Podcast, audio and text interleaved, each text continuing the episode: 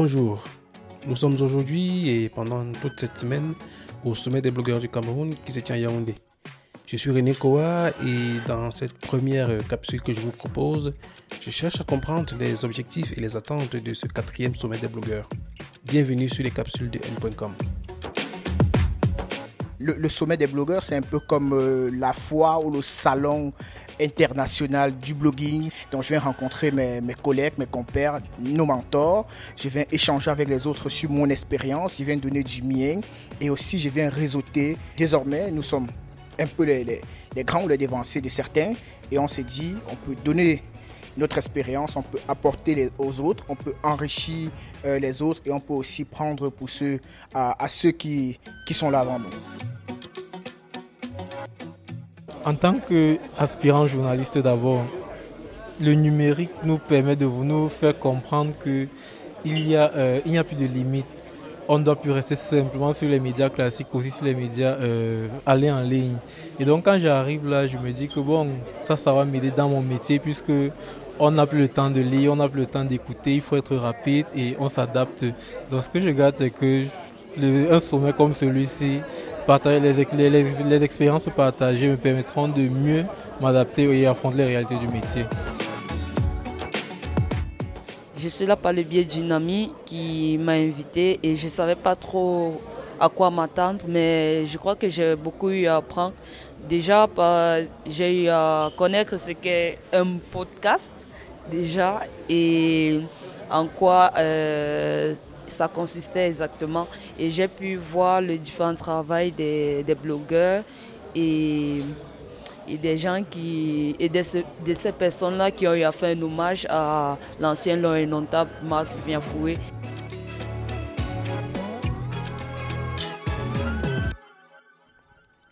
Nous venons d'écouter Etienne Tala, qui est un blogueur et qui réside à Douala. Nous avons aussi écouté euh, Gaetano Tsage, qui est en journalisme, et Monique Ngok, qui est footballeuse professionnelle et milieu de terrain dans l'équipe nationale du Cameroun. Comme vous l'avez entendu, les trois participants au sommet disent quelles sont leurs attentes. Je crois qu'il est maintenant intéressant d'écouter le chef d'orchestre de ce rassemblement.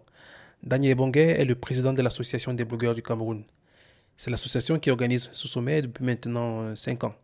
Il nous dit ce que lui, il attend comme débouché de cette rencontre.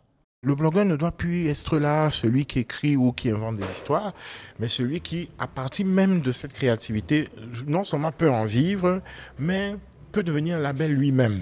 Un label. Bon, on ne parle pas que d'argent. C'est simplement un label d'existence parce que pour être lui-même, pour être euh, référencé sur Internet, il faut avoir des contenus compétitifs. Rien que ça.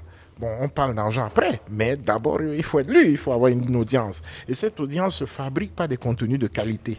Donc, moi, mon objectif, c'est que les blogueurs sortent de ce sommet avec l'idée qu'ils doivent être compétitifs. C'est important pour eux-mêmes d'abord.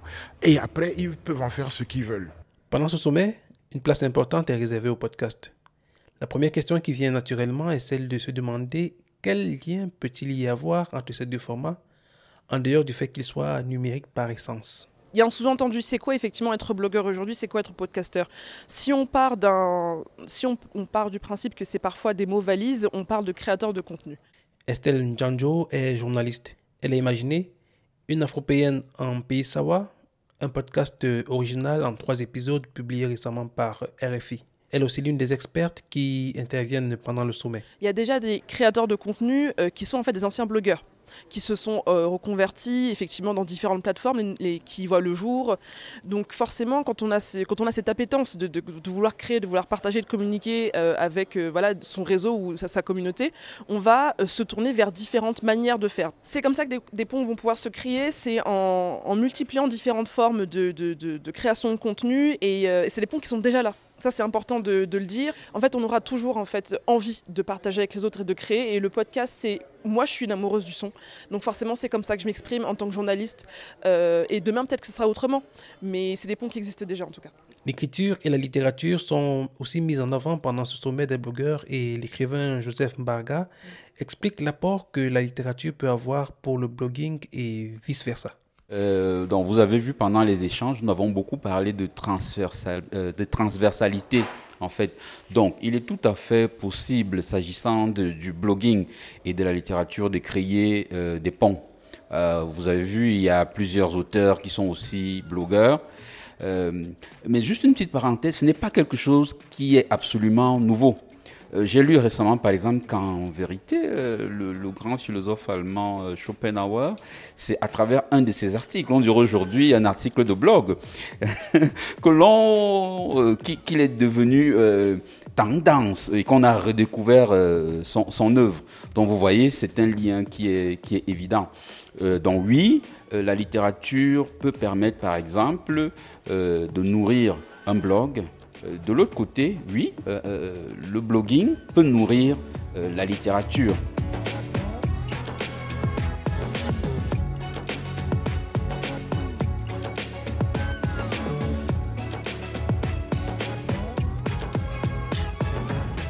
C'est tout pour aujourd'hui. Je vous remercie d'avoir écouté cette capsule dédiée au quatrième sommet des blogueurs du Cameroun.